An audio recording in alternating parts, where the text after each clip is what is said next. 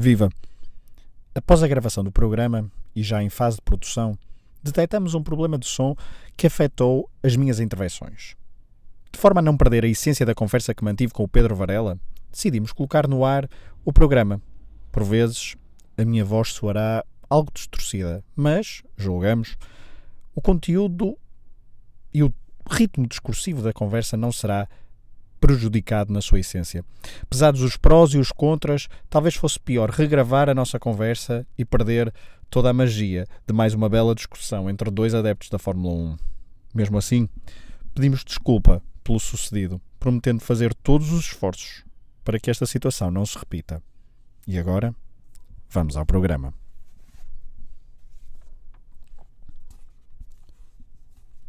Viva! E ao 15º Grande Prémio da Fórmula 1 de 2019, o tetracampeão Vettel venceu uma corrida. E ao 15º Grande Prémio da temporada de 2019, a Ferrari conseguiu a primeira dobradinha. E ao 15º Grande Prémio da temporada de 2019, a Ferrari fez algo que já não conseguia desde 2008. E ao 15º Grande Prémio da temporada de 2019, um piloto que não das três principais equipas liderou algumas voltas de uma corrida.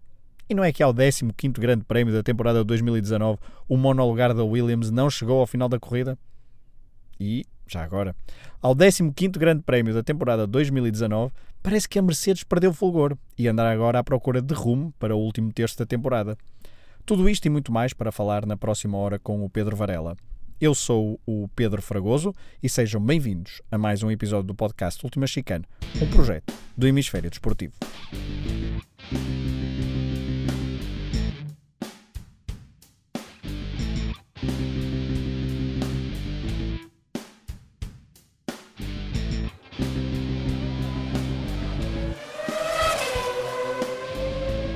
Olá, Varela. Olá, Fragoso. Tudo bem? Ótimo. Pois, né? Não posso, não posso esconder aqui a minha satisfação. Acho, acho que tenho é- direito ao fim de 15 corridas. É Acho verdade, ao fim de 15 direito a- corridas, os, os nossos ouvintes estavam à espera disto. Sim, Eh, uma... vou ser um bocado imparcial, não vou ser par- imparcial como tenho tentado ser ao longo destes. Eh, Não, vamos ser, vamos ser imparciais, mas isto Claro, é um podcast não, é, de... toda a gente sabe, toda a gente sabe que Não, isto é um podcast independente de adeptos. Isto é um podcast Claro, independente claro, de adeptos. não, não Mas temos tentado manter sempre aqui alguma, Exatamente. alguma imparcialidade, mas é óbvio que estou bastante contente, independentemente de ser Vettel ou Leclerc, vamos ter tempo para falar nisso mais à frente, certamente.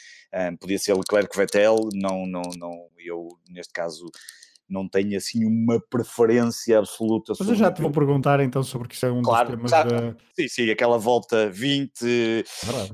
21 e até à 30, temos aí alguma matéria para isso. Sim, Temos a isso, então vamos a isso, porque foi fim de semana de Doppietta Rossa, desde a Hungria 2017, portanto há 44 corridas que a escuderia não conseguia terminar com os seus monolugares nos dois primeiros lugares. A Gazeta dello Sport titulou hoje, segunda-feira, dia 23, na sua capa Onda Rossa, ou seja, Onda Vermelha. E, de facto, depois de três vitórias consecutivas, a Ferrari parece uma nova equipa. Já levamos a corrida Varela, porque antes temos que ir ao espaço habitual de breves notícias do mundo da Fórmula 1.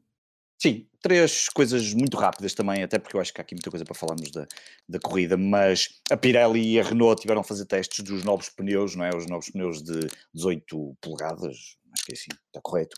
Eh, Fizeram testes com o Sergei Sirotkin, que já, já passou na Fórmula 1, tiveram dois dias em Paul Ricard, ehm, e portanto intensificam-se cada vez mais, obviamente, os testes por tudo aquilo que todos sabemos. Próximo ano a Fórmula 2 já vai usar em competições oficiais e 2021 ehm, na Fórmula 1. Também ficamos a saber aqui uma coisa curiosa, que é, apenas um, não direi um fé de velho, mas foi umas, algo que ficou a saber por causa de um, Ricciardo tem um problema legal com o seu antigo agente e, portanto, houve um conjunto de documentos, nomeadamente o seu contrato com a Renault, que se, fi- que se ficou a conhecer um bocadinho melhor.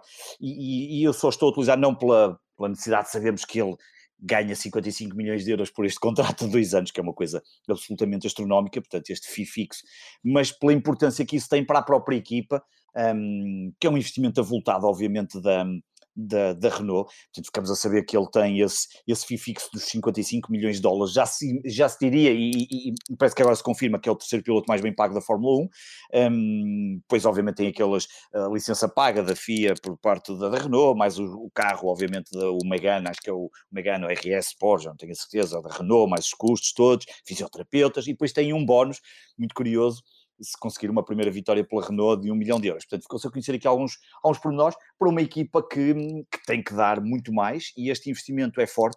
E o Cyril, há pouco tempo, dizia que, obviamente, o investimento em Ricciardo não foi apenas só no piloto, mas também naquilo que ele é possível fazer com o carro, mas também naquilo que ele pode ajudar a própria marca a evoluir. Um, vamos a ver, para já, o, o, quinto lugar no Campeonato de Construtores, a 21 pontos da McLaren, se calhar não, ainda não está a justificar tudo. E depois, a ASA acabou por confirmar, nós temos falado muito tempo aqui da ASA, até nos últimos programas, acabou por confirmar a mesma equipa para 2020, Magnussen e Grosjean. Um, vamos falar de calhar um bocadinho mais à frente, porque este, este o programa de hoje vai ter conteúdo extra, uh, e depois se calhar falaremos um bocadinho sobre essa, essa questão do, do Magnussen e da Grosjean, e de Grosjean em 2020 na AS, uh, nesse conteúdo extra. É isso mesmo, Varela. Uh, na parte extra deste episódio desenvolveremos um pouco mais o mercado de transferências. para quem não sabe, Uh, o Hemisfério Desportivo, que é uma produtora de podcasts que tem uh, vários outros projetos na área do desporto, como por exemplo o Matraquilhos, o Desconto de Tempo, o 24 Segundos, o Tocha Olímpica ou também o Só Mais Uma Save. Um, tem agora a possibilidade para quem quiser contribuir para este projeto independente e ter acesso a conteúdos exclusivos. Um, tem essa possibilidade, basta ir a hemisfériodesportivo.pt barra Patreon para poderem saber mais sobre com, como contribuir para este projeto um, independente e dessa forma então ter acesso a conteúdo exclusivo que inauguramos em relação à última chicane no episódio de hoje de ressaca então da Doppietta Rossa um, de, de, de Singapura, vitória de Sebastian Vettel e uh, segundo lugar para Charles Leclerc. Vamos então à corrida, uma corrida noturna, foi a 12 da história da Fórmula 1 em Singapura e a 12 da história então que teve uh, safety car. O safety car teve que intervir. Desta vez não houve nenhuma acrobacia à lá Nelson Pica Jr., mas houve o regresso do velho Kvyat. Tivemos também Grosjean a fazer as suas, George Russell que o diga. Varela, foi uma corrida bem entretida no miolo do pelotão, é verdade, já lá vamos, porque temos mesmo é de começar pelo fantástico fim de semana da Ferrari, num circuito onde não eram considerados de todo favoritos. Leclerc conseguiu a terceira pole position consecutiva e pensava-se que esse domínio passaria para a corrida de domingo. Mas um undercut de Vettel devolveu o sorriso ao alemão, que levou à vitória de Singapura em Singapura e parece então que ganhou novo fogo o piloto tetracampeão do mundo. Antes de passar a palavra, Varela, vou só deixar aqui algumas notas, porque esta dobradinha da Ferrari é algo que não acontecia desde o Grande Prémio da Hungria de 2017. Um, Vettel, por exemplo, também não vencia uma corrida desde o Grande Prémio da Bélgica em Spa em 2018. Um, a Ferrari não vencia três corridas consecutivas desde 2008. Onde, quando venceu Malásia, Bahrein, Espanha e Turquia, quatro vitórias consecutivas da escuderia, na altura duas vitórias para Kimi Raikkonen e duas para Felipe Massa todas elas intercaladas entre os dois pilotos que na altura pilotavam os, ca os carros os monolugares da escuderia Ferrari, e ainda dizer que Vettel venceu pela quinta vez em Singapura e já é o circuito onde venceu mais corridas. Foi em 2011, em 2012, em 2013, em 2015, quando cantou um, uma, a música Volare com, uma, com outra letra e também agora voltou a vencer em 2019. Cinco vitórias então para o piloto alemão em Singapura no circuito de Marina Bay. Varela, agora sim, a Ferrari está de regresso ou foram só três corridas para tifosi gritar de. para os tifosi gritarem de alegria? É, pois, se as duas anteriores as, provavelmente seriam corridas que se estaria à espera, pelo menos de uma possível vitória da, da, Ferrari, que acabaram por acontecer, ou pelo menos serem altamente competitivos, ou serem altamente competitivos, nesta não, tudo poderia indicar que não estariam, mas eu quero acreditar que há aqui trabalho que tem sido feito e algumas alterações até no próprio nariz do carro, eh, alterações aerodinâmicas, não, como, como tu disseste no, no início, aqui isto é um programa mais de adeptos, não entramos nestas questões mais de, de, de, construção de carro, mas quero acreditar que houve aqui um trabalho que lhes permitiu um, ehm, que lhes permitiu melhorar o carro. E, e também eh, não sei se não estarão a beneficiar de algum, eu não vou dizer descuido da Mercedes, mas a vantagem é tão grande, não é? O Hamilton tem à volta de quase 100 pontos de vantagem, portanto, eh, muito dificilmente irá perder este título, não é? Sim, já lá vamos à Mercedes, mas uh, Varela. Mas eu falar... acho que Acho que, aqui, há, tem, que haver melhoria, tem que haver melhorias, quer dizer, eu acho que não foi, quer dizer, não foi sorte tudo isto, eles já nas, no, nos treinos livres tinha havido melhorias, notava-se, no, no, no, embora aí mas, é sabemos... Mas, Varela, desta vez correu tudo bem, até a estratégia... Sim, exatamente. Quer, dizer, quer não... dizer, a estratégia correu bem, vamos, quer dizer, se quiseres ir já essa parte da estratégia, não, não sei se correu, ir, depende do ponto de vista, não é? Acho que, acho que há vários pontos de vista. A maior parte dos nossos... dois. A maior parte dos nossos ouvintes certamente que viu a corrida, portanto, quando falamos aqui de estratégia, falamos então de uma uh, Leclerc que teve a pole position, partiu bem, estava em primeiro, Uh, não impôs um ritmo fortíssimo no, início da corrida porque, início, por causa desga do, do, desgaste dos pneus. Uh, o, o, pelotão da frente, os, os, seis primeiros ficaram, ficaram relativamente agrupados e percebeu-se perfeitamente que uh, quando fossem fazer a paragem obrigatória nas boxes, que ocorreu a primeira, portanto, de Vettel e Verstappen na volta 20, Uh, e depois Leclerc à volta 21, que esse seria um momento determinante. A Mercedes esperou, foi a última, uh, não correu bem e ficou para trás, só que Verstappen também não, não conseguiu recuperar nada em relação aos Ferrari, mas recuperou em relação às, aos Mercedes, só que o Charles Leclerc fez quase tudo perfeito, só que não contou. Foi então com uma volta incrivelmente rápida de saída de Sebastian Vettel, que ficou por uh, escassos centésimos segundo à frente na saída de, do Monegasco dos boxes e a partir daí liderou, não liderou sempre a corrida, mas, um, mas ficou sempre à frente na, na, à frente de Charles Leclerc e, uh, e nunca mais uh, deixou passar o Monegasco e depois aí é que entra a questão que é a Ferrari claramente não, não autorizou, pelo menos não aconselhou uh, a nenhuma loucura por parte de, de, Charles Leclerc no ataque ao companheiro de equipa, houve uma manutenção deste, desta, desta posição, das posições, exatamente, Vettel em primeiro, uh, Leclerc em segundo, era muito importante para a Ferrari um, ficar com, a, com os dois primeiros lugares, porque era algo que já não acontecia há muito tempo e era, uma, era um boost de confiança depois de duas vitórias consecutivas claro. em, em Spa e também em Monza. Varela uh, sobrepôs-se a estratégia da equipa à estratégia de piloto Charles Leclerc, apesar de todo o entusiasmo das últimas duas corridas, faz, fez sentido a estratégia? Olha, um, a partir Binotto, do momento em que Vettel aparece à frente. O, o, Binotto, o Binotto, no final, disse que a, a ida de Vettel às boxes é a resposta a, a Verstappen. E Verstappen vai às boxes e o Vettel tem que ir, senão acaba, podia perder a posição. Esta foi a justificação que ele deu. Uhum. Além disso, parece-me claro que a, a, justificação também é um, plausível, pelo menos na minha opinião, no, no sentido em que a Ferrari, se não tem feito esta movimentação, se calhar em vez de ter um 1-2, tinham um 1-3.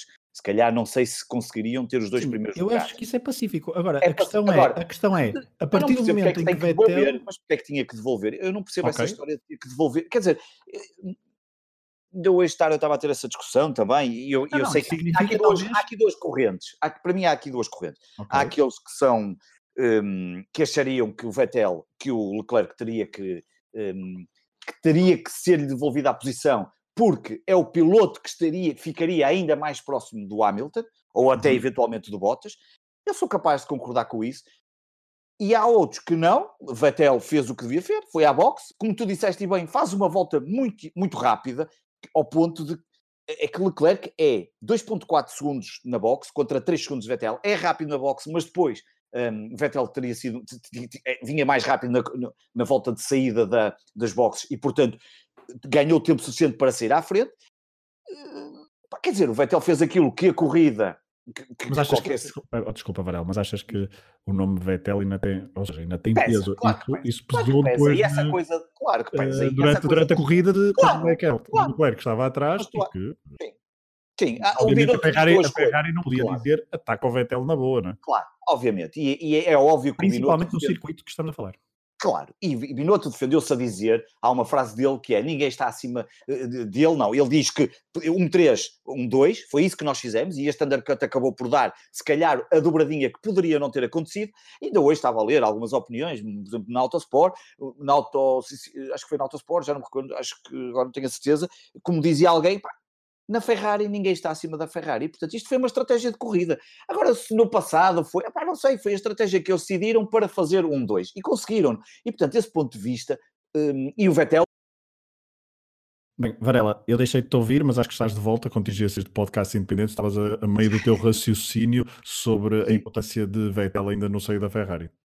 Sim, e estava na prática só, quer dizer, aquela questão de Vettel ainda ser, ainda ser provavelmente o, quer dizer, o piloto número um e, e portanto, e não havia muito mais a acrescentar. Eu acho que um, eu percebo que haja quem pense que a estratégia poderia ser outra, mas também percebo do lado de Binotto que sinceramente parece-me a mim claramente uma, foi uma tentativa de não deixar, de, de, de uma oportunidade de não perder uh, este, este, a possibilidade de fazer uma dobradinha, como tu disseste no início do programa, é algo que já não acontecia há muito tempo, a própria vitória de Vettel, um, enfim, não, até, acho... até, porque, e agora deixa-me dar aqui um ponto antes Sim. de passarmos ao Leclerc, a Vettel para o ano, à partida, continuará uh, no, na Ferrari. Uh, a espiral negativa psicológica do piloto alemão uh, adensava-se, notava-se um Vettel nas últimas 4, 5, 6 corridas, um Vettel completamente cabisbaixo, um, um Vettel sem garra, e ao mesmo tempo que Leclerc um, inversamente proporcional, não é? A nível de, de ânimo Sim. e a nível de, de, garra e a nível de, de vitórias também. E para a equipa a pensar já em 2019, digo eu, eh, não pode pensar já que eh, não pode partir para 2019, eh, não podia partir com um ex-tetracampeão do mundo completamente derrotado, quando precisa de fazer uma boa ponta final de época, ao contrário do que fez o ano passado, não é? E precisa de partir para a próxima época com os dois pilotos um, na sua máxima forma. E, portanto, não podia prejudicar Vettel a partir do não. momento em que o alemão se encontra à frente de Charles Leclerc. E lançando já o isco para uh, falarmos sobre as comunicações rádio do Leclerc com os, os, os seus, uh, os seus uh, chefes e os seus uh, diretores. Mecânicos diretores. Mecânicos, chefes de estratégia, Binotto, durante a corrida. as comunicações rádio foram muito, muito interessantes porque notou-se ali um, um jovem Leclerc bastante chateado, bastante furioso, Sim. mas lá teve que perceber que, que faz engolir. parte, não é? Uh, ninguém está acima da Ferrari. Uh, eu acho que se calhar noutra equipa, por, provavelmente, e mesmo nós já vimos algumas comunicações da própria ASE e o próprio team principal, o Gunter, a chamar a atenção, e acho que ali, e depois até acabaram por chamar a atenção, dizer depois no final falamos, um, ehm, e, e, e se há equipa em que ninguém está acima da equipa, não é? Neste caso, passando aqui este bilionário, é, é, obviamente no, no, caso da Ferrari. Um, eu percebo o Leclerc, percebo claramente o Leclerc, obviamente que, que toda a gente, ele não estaria nada a contar com aquela com aquela ultrapassagem eh, e, portanto, em condições normais, e, e claro, ele percebe que com aquela ultrapassagem dificilmente, e ao ritmo que os Ferrari estavam a andar, e, e se não houvesse nada de, de, de estranho, o, o, a vitória iria sorrir, e era uma vitória, obviamente, eh, enfim, eh, era um, uma continuação de, uma forma fantástica. O próprio Hamilton tem aquele pormenor curioso que não sabia quantas pole positions é que o Leclerc já tinha feito. É, é muito delicioso porque uh, achei piada ele não, não saber quantas são, três, quatro, cinco, cinco, que é o que tem mais, mas mas enfim, é fruto de, de alguma de ser jovem, de querer obviamente mais e procurar por mais.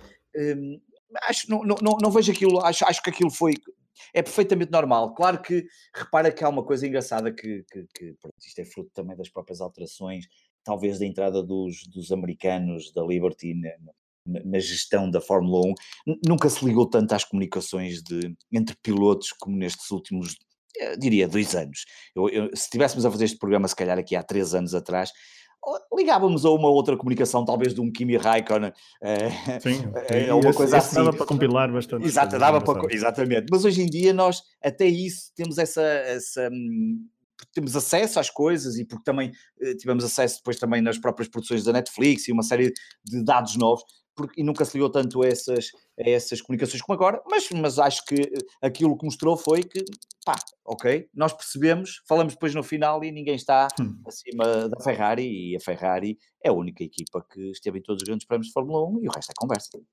O resto é conversa, falando do terceiro, do terceiro classificado deste grande prémio e, uh, e deixando para trás a discussão da, da, Ferrari, até porque no próximo grande prémio veremos se, e isso próprios os pilotos uh, deixaram isso em aberto, veremos se é uma fase para uh, uma, uma, boa fase de se há continuação desta boa fase ou não nos próximos grandes prémios e no próximo fim de semana já um grande prémio em Sochi.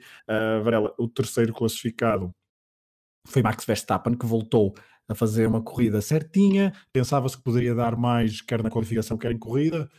mas uh, já não se pode pedir muito mais a, a, Max Verstappen, principalmente quando, e agora podemos fazer um pacote Red Bull nesta análise, uh, a Red Bull que mudou de Gasly, de Pierre Gasly para Alexander Albon, Albon voltou a ficar em sexto lugar, mas voltou a não dar um passo em frente e não chatear muito os concorrentes das duas equipas, Ferrari e Mercedes, e por isso é que eu te pergunto, Varela, uh, Max Verstappen, tendo em conta que tem praticamente o mesmo carro, vamos pensar que o carro é semelhante ou bastante semelhante, vá, uh, continua a, a, mostrar que é um piloto um, de nível eh, muito superior, talvez a Alexander Albon ou, ou aos outros que passam pela, pelo, pelo assento da, Toro, da, da, da, Red Bull e da Toro Rosso, que já são tantos, uma pessoa até podia fazer. Sim.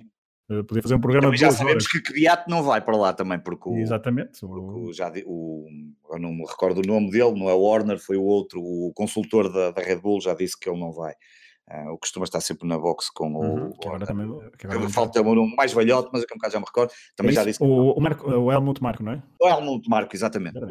exatamente. Um, só me lembrava, só me vinham outros nomes à, à, cabeça em alemão. Mas então, uh, a dupla parece que está, uh, ou seja, parece que a Red Bull está consolidada no terceiro lugar. Max Verstappen é, é o único que consegue dar um passo em frente, porque isso faz, isso faz com que uma pessoa pense que grande piloto que temos ali, não é?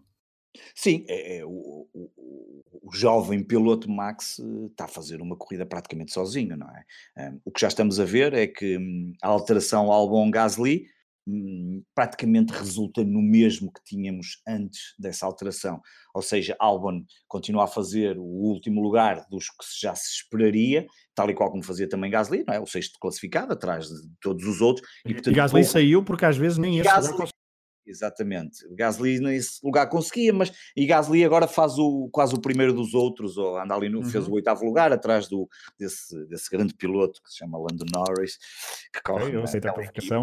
naquela corrida e corre o outro piloto, como é que ele se? Ele aceita, é, Carlos Sainz, exato. Estou a brincar. Teve azar, teve azar, eh, teve azar, mas ele teve azar e acaba por fazer uma corrida até, vamos ter tempo de falar nisso, eh, se calhar muito rapidamente, mas acaba por fazer uma boa corrida até de recuperação, porque ele acaba por... Beneficia obviamente com o safety car, sim. mas faz ali sim, uma... Mas, sim, está bem, mas faz parte obviamente, de, mas faz uma boa recuperação e tem azar logo na volta 1, não é? Aquela colisão com o Hulkenberg e do Fur, um, depois ele tem que fazer a corrida para trás, o que já não é a primeira vez este ano, e eu estou em crer que Sainz, agora já que falamos dele só muito rapidamente, se Sainz não tem tido azares em duas ou três corridas de ter que vir de trás para a frente, eu tenho a impressão que neste momento o Sainz era capaz de estar no sexto lugar já à frente do Gasly, um, o que seria, o que seria uh, muito interessante, seria uma, uma, uma, uma, luta muito interessante. Mas voltando, mas, mas voltando rapidamente então a Red Bull. Uh, a Red Bull, eu acho que a Red Bull vai ser, eu acho que o percurso natural seria aquilo que a Red Bull quereria era, no mínimo, Max se calhar chegar ao, ao pódio dos, dos,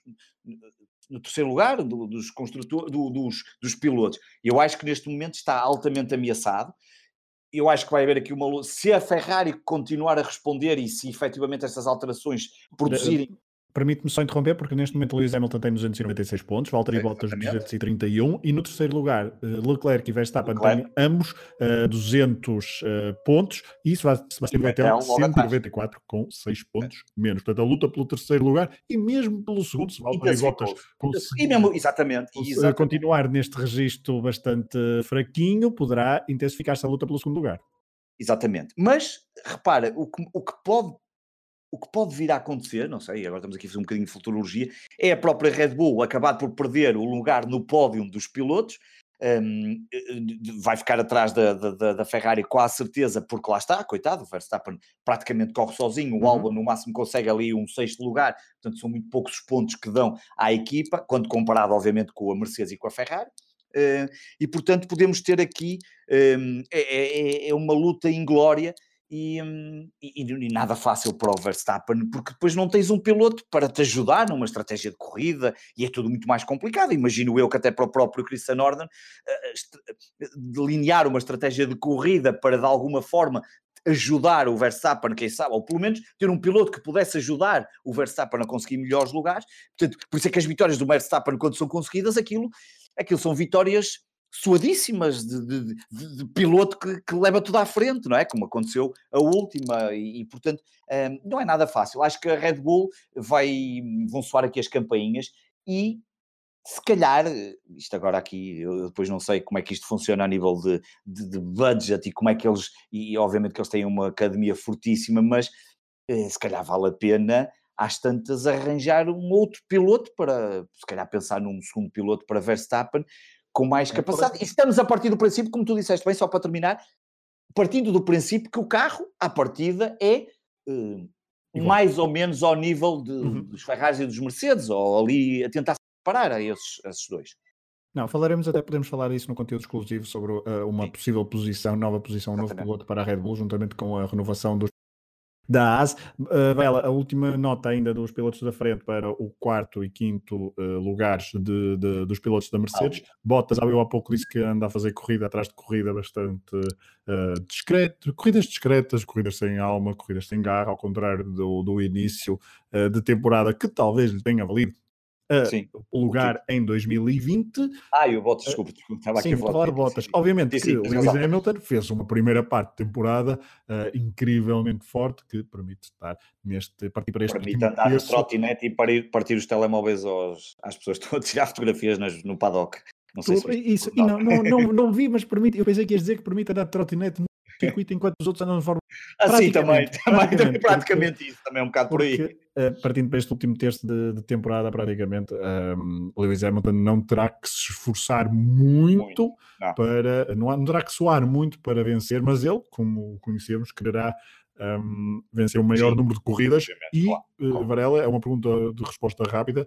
Um, claro que isto é um pouco futurologia, mas acreditas que esta fase da, da Mercedes poderá ter continuação? Esta fase mais negativa da Mercedes poderá ter alguma continuação até já no próximo Grande Prémio? E se achas que uh, poderá afetar um pouco a, a hora de um campeonato que estava a ser praticamente irrepreensível por parte da equipa alemã? Eh, se me perguntares enquanto futurologia e aquilo que tem sido a temporada, diria que não. Diria que a Mercedes voltará a, eu diria que a tendência natural é voltar e, e ter algum domínio sobre, sobre, sobre os outros, porque é o que tem acontecido. Seria muito estranho se isso deixasse de acontecer, só se estiverem a preparar ali os motores, mas acho que não, que não vão fazer uma coisa dessas, nem vão achar que já têm os títulos conquistados, apesar de eu achar que o de construtores, tanto o de construtores como o de pilotos, está, está entregue. Agora, enquanto adepto de emoções e que, que vejo ali a Ferrari a, um, a tentar fazer qualquer coisa, quer dizer, era giro, mas era preciso que os motores começassem a falhar da Mercedes e que o Hamilton não terminasse as corridas certo, mas, olha que, mas olha que será Acho uma... difícil. Eu mas... acho que, eu sinceramente, eu acho que não, é, não era aquilo que eu dizia no início, não acho que seja descuido, acho que é um bocadinho, uh, todos contraídos, quer dizer, a pressão não é a mesma, não, a verdade é essa, e provavelmente se calhar o Hamilton com outra pressão, um, aliás, esta corrida é completamente ele, até a própria ida à boxe não foi assim nada de especial, aquilo não, não, não, não, não, não trouxe nada, manteve, até perdeu algumas posições e, portanto, eu não, não, acho que estão a fazer assim, estão, estão ligeiramente mais descontraídos, dada a vantagem que têm destes 14 grandes prémios antes deste, dos 14 anteriores. Ah, uhum. Será por aí, Recordo. certamente. Recordo então que faltam o Grande Prémio da Rússia, Grande Prémio do Japão, Grande Prémio do México, Grande Prémio dos Estados Unidos, Grande Prémio do Brasil e depois o último no fim de semana de 1 de dezembro, no domingo 1 de dezembro, o Grande Prémio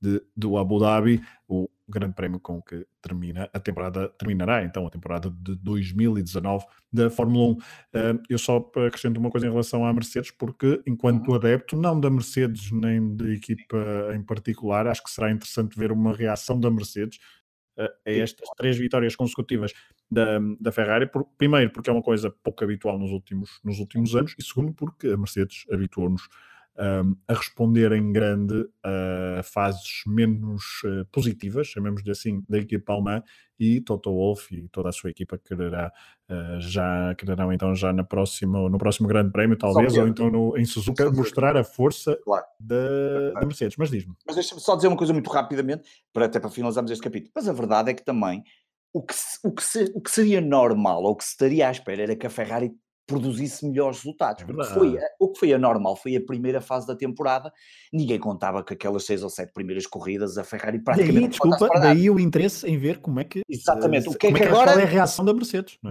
Se calhar acertaram com o carro e finalmente aquilo. Há ali muito trabalho. Eu quero acreditar, como disse no início, que houve aqui um, um trabalho árduo. Mas olha que eu notei, eu notei os pilotos bastante ainda receosos em, Sim, em tentar. O em... estava, mesmo para quem ganhou, notava-se perfeitamente. Não, que não é aquela coisa de não, isto não estavam muito agora... confiantes em que tinham um exatamente. carro espetacular. Não, eles é ver para crer, como São Tomé. Exatamente, e, exatamente. e esperarão então pelo Grande Prémio da Rússia já da para Rússia, ver claro. se uh, há um domínio claro da, da, da Ferrari, tal como, um, tal como houve nos últimos três grandes prémios, só que em Sochi, nos últimos cinco corridas, 2014, 2015, 2016, 2017 e 2018, adivinha quem é que ganhou sempre? A Mercedes. Lewis Hamilton em 2014 e 2015, Nico Rosberg em 2016, Valtteri Bottas em 2017 e uh, em 2018 foi Lewis Hamilton. Eu acho que não estou a cometer nenhuma gafe. Eu agora estava aqui a ver. Não, não, eu até estou a achar isto demasiado estranho, mas acho que é mesmo assim. São os cinco, são os cinco vencedores, uh, ou melhor, são três vencedores em cinco grandes prémios uh, distintos de 2014 a 2018, o Grande Prémio da Rússia, que se realizou então em Sochi nas últimas cinco edições e onde se realizará no próximo fim de semana. Uh, Varela, olhando para o meio do pelotão e muito rapidamente dizer que então. Onde é que eu estou? Portanto, Alban, uh, Alban foi em sexto e depois houve um surpreendente Lando Norris, houve um surpreendente uh, Pierre Gasly, não é? Uh, quem é que tu, já agora para dar a, a classificação para os nossos ouvintes, a nossa classificação total por parte do, do Grande Prémio de Singapura, já dissemos os, os seis primeiros, Albon, portanto Norris em sétimo, Pierre Gasly em oitavo, Nico Hulkenberg em nono e Giovinazzi em décimo. Deixa-me só pegar em Giovinazzi porque é muito importante falar de Giovinazzi porque foi o primeiro, como eu disse na introdução, Sim. a liderar um grande prémio durante quatro voltas. Ele liderou durante quatro voltas este, neste, nesta corrida. Foi o primeiro uh, que não de três, das três principais equipas este ano a liderar uma, uma corrida. Uh, ele deu uhum. quatro voltas, tornou-se então o sexto piloto este ano a fazer, um, a, fazer a, a, cometer esse feito, e era algo que não acontecia desde 2015 com a Williams, com Valtteri Bottas. Já agora Alfa Romeo ao fim de É isso mesmo, é isso mesmo. Ah, já Romeo, desde... desculpa, não sabia. Não, não, não faz mal, desde, é verdade, desde Bélgica 83 com a uh, de Cesares, a Alfa Romeo que não liderava também um grande prémio, e também há 10 anos que um italiano não, não liderava um uh, grande prémio. Uh, Varela, Uh, destes 10 primeiros, Hulkenberg, Giovinazzi, uh, o pelotão foi muito. Uh, enquanto o Lando Norris então, esteve ali certinho, sempre quietinho, sem ninguém incomodar, também sem incomodar praticamente ninguém à frente. Os outros, houve ali muitas movimentações. Ricardo, por exemplo, esteve, esteve bastante bem, mas depois cometeu vários erros, andou para cima e para baixo. Lance Stroll, a mesma coisa.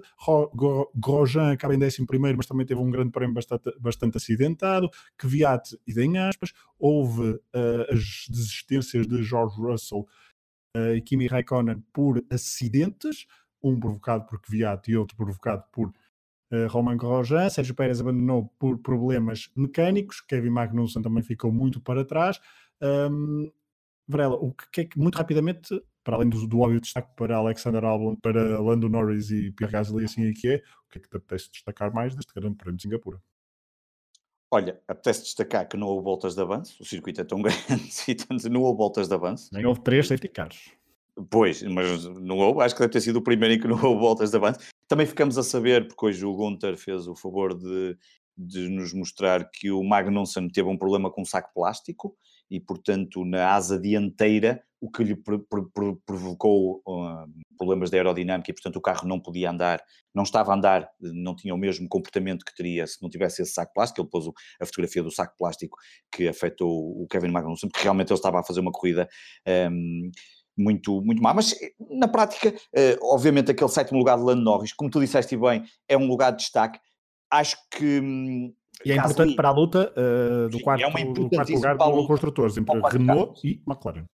McLaren, sim. Apesar de ainda estar 21 pontos de é? diferença. É sim, o mesmo motor e, e, e, voltamos à questão, nessa luta em particular, se, e lá está, uh, por um lado, tem prejudicado Sainz, que tem saído muitas vezes de trás, e se ele sai mais vezes, não tem que fazer estas corridas de trás para a frente, tinha pontuado mais e provavelmente já estaria ali muito próximo do sexto lugar, que tinha também beneficiado a Renault, que por sua vez, eu acho que neste... Uh, beneficiado a Renault, tinha beneficiado a McLaren, que por sua vez neste momento teria uma vantagem ainda maior, porque eu acredito que um, os erros de Ricciardo, um, o Camberg acabou de fazer um nono lugar, mas a Renault é muito, está a ser muito inconstante, enquanto que hum, eu acho que vai Até ser. O próprio Norris também já tem tido algum azar no Sim, ah, e o Norris teve aquele azar naquela corrida que até parou o carro e depois Exatamente. perdeu várias posições, eh, acabou por ficar no décimo lugar, se não estou em erro. Décimo e só... primeiro. Ou décimo lugar por causa de uma, décimo, uma, de uma... De uma penalização e portanto fez um ponto quando podia ter feito para aí uns 7 ou 8, já não me recordo bem, uhum.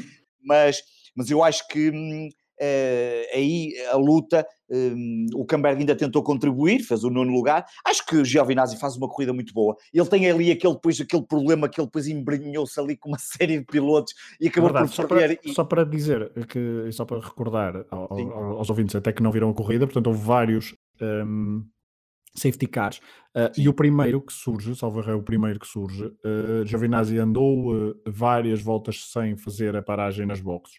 Uh, estava claramente à espera do, uh, do safety car. O safety car não aparecia, teve que ir às boxes e passado, não sei, duas, três voltas no máximo, voltas, sim, apareceu, no máximo. apareceu, então o acidente, creio que na altura de, de, de Russell, uh, hum. e o safety car entrou, só que aí uh, Giovinazzi, apesar de já estar com pneus novos, que o beneficiaram a chegar à posição em que chegou, uh, já estava muito metido no meio do pelotão, ali por volta do 15º, 14º lugares, uh, e uh, se tem havido o azar de, de, Russell umas voltas antes de Giovinazzi, hoje poderia estar aqui a festejar a sua melhor classificação de sempre na Fórmula 1, neste, neste seu ano de estreia, poderia estar a lutar ali com outro, com outro rookie que foi Lando Norris este fim de semana, que fez o, então o sétimo lugar, mas continua Varela.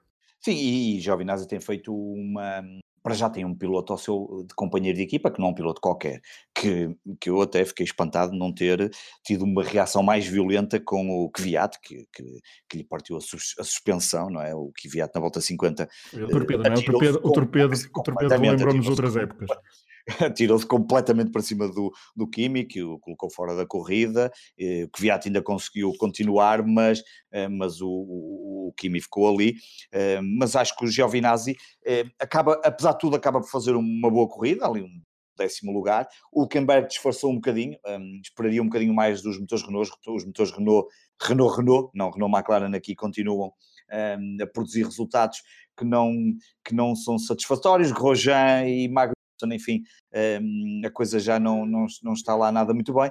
E o próprio Stroll e Pérez uh, acabaram por ficar um bocadinho aquém do que se poderia esperar um, neste grande prémio. E, portanto, eu acho que os destaques são claramente uh, Norris, um, Gasly, que acaba por fazer o oitavo lugar, uh, e, provavelmente a corrida de Giovinazzi. O Hülkenberg eu acho que teria que...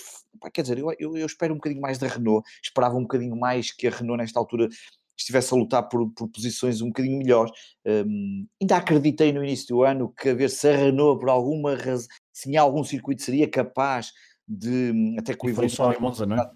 Sim, de ir até ao pódio ou qualquer coisa, mas só. Ah, ao pódio, está bem. Não, um pódio, mas Monza teria que, beneficiar, um... teria que beneficiar ali de uma certa conjugação de azares na frente, não é? é? É, muito difícil. Porque e, lutar, portanto, lutar pelo pódio lutar não parece, é muito, não parece é, Não, não é, é, neste momento, aliás, nota-se as diferenças de, de, de, andamento são, são, são, são, são muito dispares para, para, para, as, para as quatro... Há, há pouco, uh, desculpa Varela, porque lembrei-me, há pouco não falamos do penalização que Giovinazzi teve pós-corrida, não foi? De 10 ah, segundos. Sim, exatamente. Uh, um time penalty de 10, uh, 10, segundos, mas que mesmo assim não fez com que ele perdesse, uh, o, o, décimo lugar. Para já. Sim. Exatamente. Um, agora, estás resto... a falar da Renault, conclui, porque sim, a seguir acho... vamos para o piloto do passado, que também tem a ver com a Renault, mas vamos. Sim, e pronto, é, é no, no, nesse sentido em que, tirando os lugares que já falamos iniciais, acho que só mesmo aqui Norris, Gasly e Giovinazzi terão dado um cheirinho do que foi ali dentro do pelotão restante, porque o resto, quer dizer, o Camberg, o Renault tem que fazer mais, Rojan, eh, décimo primeiro, enfim, Uh, vamos falar isso no conteúdo extra, eu não sei como é que a ASE continua com isso, mas pode ser outro problema, também iremos falar disso. Sainz é, é um piloto que eu destaco, eh, ficou no 12 lugar, mas acaba por vir de trás e, portanto, dentro de todas as condicionantes, foi a corrida possível. Eu acredito que ele, um, e se calhar, se mais voltas tivesse o circuito e se continuássemos ali, se calhar ele iria mais longe buscar. E depois Stroll e Pérez a fazer uma corrida muito fraca, Ricciardo também, um 14 lugar, Kvyat com a sua doideira até, até ter, foi sorte ter acabado a corrida. E, enfim, e falar de Kubica e de. Kubica vamos deixar, vamos deixar porque também houve um anúncio de, de Kubica Sim, no, já não volta. no fim de semana. Exatamente. Falamos de, então no conteúdo extra. Varela, vamos passar rapidamente e vamos abandonar sim vamos já centrar atenções no Grande Prémio da Rússia do da próximo Rússia. fim de semana. Isto porquê? Porque nesta nossa rúbrica de final de programa nós vamos Sim. buscar um piloto, dois pilotos do passado, cada um de nós vai buscar um piloto do passado. Costumamos fazer aqui alguma relação com os grandes prémios, ou com os que acabamos de falar, ou com os próximos que aí vêm. E, Varela, tu escolheste um piloto que uh, esteve na, na, Renault, na Renault F1 Team, uh, e que uh, fez história ao tornar-se então o primeiro piloto deste Sim. país a correr na Fórmula, a correr 1. na Fórmula 1. Exatamente. Um, e, como tu disse, quando estávamos a falar dos pilotos escolhidos, foi mesmo essa a razão. Um, eu, eu vou ser sincero, eu nem me recordava muito bem do, do Vitaly Petrov, que é de quem estamos a falar, 35 anos, russo, foi o primeiro piloto russo na Fórmula 1, um, conhecido como o Vyborg Rocket, pelo menos foi assim que li, que era o único name dele. Um piloto que não começou pelo, pelos kartings, curiosamente, como quase todos os pilotos da Fórmula 1, que também não tem pais ricos, não, tem, não tinha patrocinadores e, portanto, eh, pais ricos não sei se não teria, porque ele veio com o dinheiro do pai e dos amigos, mas supostamente não foi, o, não foi a Stroll, não é? Portanto, não é um pai tão rico como o Stroll, provavelmente, um, fez 32 grandes. Mas que é o Stroll, bem, então, Sim, se é o Stroll. Sim, Stroll é aquele, não é? Esse é aquele ponto máximo de, de pais eh, ricos de, de, pilotos de Fórmula 1. Um, 32 grandes prémios, não conseguiu nenhuma vitória. Tem, curiosamente, um pódio, um, fez 61 pontos em toda a sua carreira na Fórmula 1, que também foi curta. Três três, três temporadas, estreou-se no Grande Prémio do Bahrein em 2010 e, portanto, ele foi apresentado em 2010 pela equipa Renault, exatamente, como tu disseste bem, como segundo piloto, ao lado de Kubica. Um, e, portanto, ele já tinha entrado em algumas competições de campeonatos organizados pela Renault, uh, portanto, já era um piloto que estava uh, identificado pela, pela Renault, e ele, ele, antes de chegar à Fórmula 1 fez alguns, algumas corridas na Euroseries 3000, GP2, inclusive em Le Mans, uh, Le Mans e mesmo as 24 horas. Um, depois, portanto, 2010, primeira temporada enquanto piloto da Renault, segundo piloto. Um, o, o, primeiro grande prémio que ele terminou foi, foi na China, foi onde pontuou pela primeira vez, fez um sétimo lugar. Havia aqui alguma. E, na primeira, eh, portanto, faz esse sétimo lugar na China, que chegou a estar, chegou a fazer um quinto lugar na Hungria, mas a época acabou por, no, no final, um décimo terceiro lugar da, da geral. Depois, em 2011, ele manteve-se na Renault, na altura, Lotus Renault, o patrocinador, e portanto era, era, era a parceria Lotus-Renault. Um, Kubica sai, por causa daquelas lesões todas que nós sabemos de, de Kubica, e entra Nicky Heidfeld. Um, e curiosamente, a época começa muito bem, que é, é, é o seu digamos que é a sua corrida mais relevante na Fórmula 1, Austrália, primeira corrida, e faz o primeiro pódio, faz terceiro lugar, atrás de Vettel, que ganha a corrida em 2011, e de Hamilton. Um, depois houve ali uma série de problemas, até de acusações de, de falta de performance da equipa e de, pá, uma série de coisas. Aquilo não correu nada bem. Ainda assim ficou em décimo lugar da geral. E, um, mas a Renault em 2011 não lhe renova e, portanto, é substituir o piloto.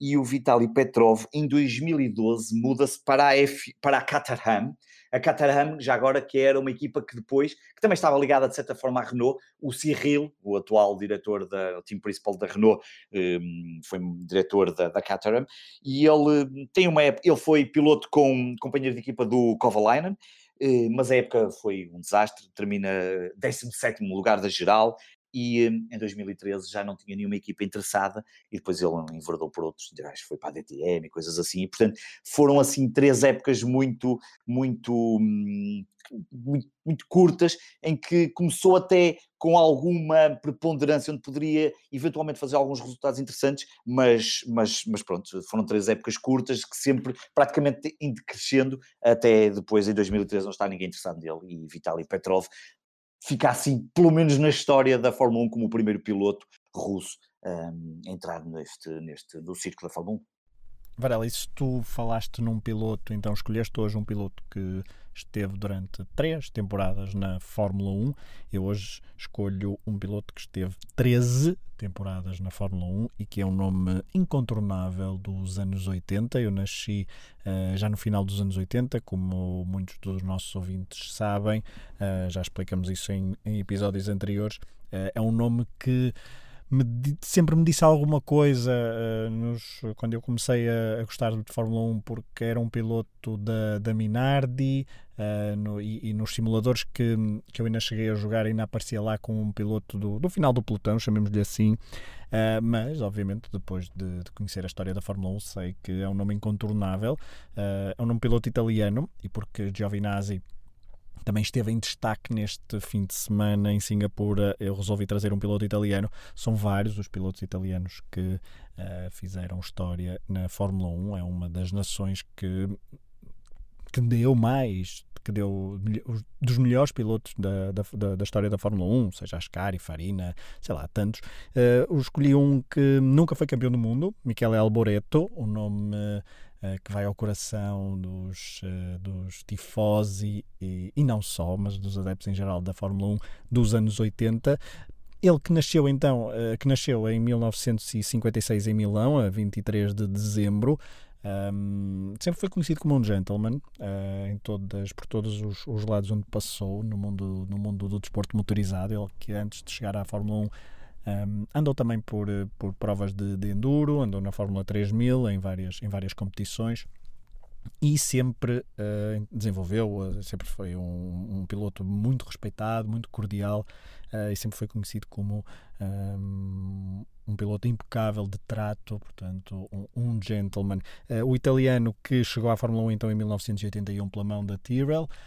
Um, e que esteve nesta equipa durante três temporadas, 81, 82 e 83. Uh, eh, dizia há pouco que é de uma geração de 19, do, dos anos 80, conviveu com, com grandes pilotos em pista, uh, talvez por isso possa, possa, possa dizer que não chegou à Fórmula 1 na melhor década possível, porque conviver com Prost, com Senna, com, até com Lauda, Nigel Mansell, etc., que é Rosberg também uh, foi, é algo um pouco ingrato ele que chegou a correr na Ferrari, já lá vamos. Portanto, ele começa na Tyrrell em 81 e uh, tem um primeiro, um primeiro ano bastante, bastante negativo. Depois, em 82 e 83, consegue duas vitórias e são duas vitórias muito uh, muito recordadas pelos, pelos adeptos da Fórmula 1 de, desse, desses anos, de, do início dos anos 80, porque são vitórias um pouco inesperadas. São as duas no, nos Estados Unidos, uma em Las Vegas e outra em Detroit, uma em 82 e uma em 83. Em Detroit, aliás, essa vitória é até a última vitória do motor, do célebre motor Cosworth TFV de 8 cilindros, da, portanto, a última vitória do, deste motor na história da Fórmula 1. Em 84 ele chega finalmente à Ferrari e ali ele vai substituir Gilles Villeneuve, já era um namoro antigo, Enzo Ferrari já o, que, já o queria na, na Ferrari há mais tempo, mas as negociações com a Tyrrell e uh, havia contratos, a Tyrrell depois também uh, queria uma série de contrapartidas, não cedeu. Uh, Alboreto ficou até ao final do seu contrato na, na, na, sua primeira equipa de Fórmula 1 e foi então para a Ferrari em 84 e houve ali uma conjugação eh, de, de um piloto italiano numa, numa na escuderia italiana e os adeptos estavam esperançosos que uh, pudesse haver um novo, finalmente um campeão italiano, uh, que é algo que não acontecia. Eu agora perdi as notas, mas creio que é desde 1966 que não havia um piloto italiano campeão do mundo pela uh, escuderia. Uh, ele nesse ano de 84 consegue apenas uma vitória, não é um, não é um bom campeonato para, para ele. Uh, consegue uma vitória em Zolder na Bélgica. Uh, em 85, sim, é o grande ano de, de Alboreto na Fórmula 1. Fica em segundo lugar no Campeonato do Mundo. Consegue duas vitórias, uma no Canadá e outra em Nürburgring no Grande Prémio da Alemanha consegue dois segundos lugares algo míticos, um deles no Mónaco, em que ele chega a liderar, depois vem para trás, cai, mas consegue terminar em segundo, em segundo lugar atrás da Alan Prost, e depois também uh, consegue um segundo lugar uh, no Estoril, na segunda prova do Campeonato do Mundo, quando consegue uh, vencer, consegue terminar atrás de Alan Prost, de Ayrton Senna, assim é que é, naquela célebre corrida em que Senna uh, deu uma volta a praticamente todos os, uh, todos os uh, concorrentes, exceto, lá está, uh, Miquel Alboreta, que ficou em segundo lugar nessa prova. o ano de 85 é Asiago, a temporada de 85 é Asiaga, porque as quatro últimas provas, uh, Alboreto não consegue terminá-las, problemas mecânicos, e uh, impedem então que, que Alboreto lute até ao fim com Alan Prost para, pelo título de campeão do mundo. O piloto francês da McLaren consegue então o, título mundial. Alboreto fica inconsolável com o segundo lugar.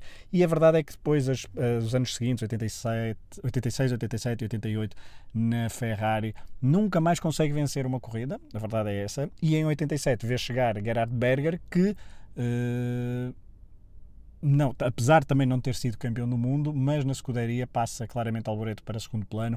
Gerhard Berger, o austríaco, consegue prestações muito positivas e que o fazem ofuscar claramente a prestação, as prestações de Alboreto, inclusivamente uma, uh, uma célebre corrida em 88 em Monza, em que uh, Gerhard Berger leva ao delírio dos tifosi e Alboreto consegue apenas uma, o segundo lugar, portanto consegue a dobradinha, mas não é, uh, já não era o Alboreto de 84 e de 85 que tocava mais fundo no coração dos tifosi italianos.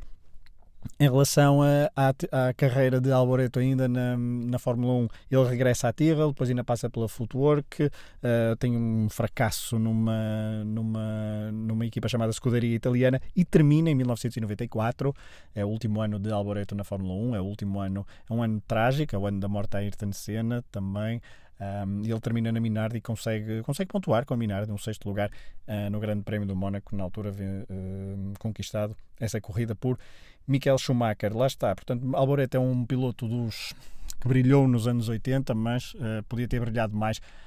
Só que a geração com quem ele lutou em pista era de facto uma geração brilhante de pilotos e isso custou algumas, alguns dissabores ao piloto italiano que só em 85 aqui então conseguiu lutar a, praticamente até ao fim pelo título mundial de pilotos ao serviço da Ferrari.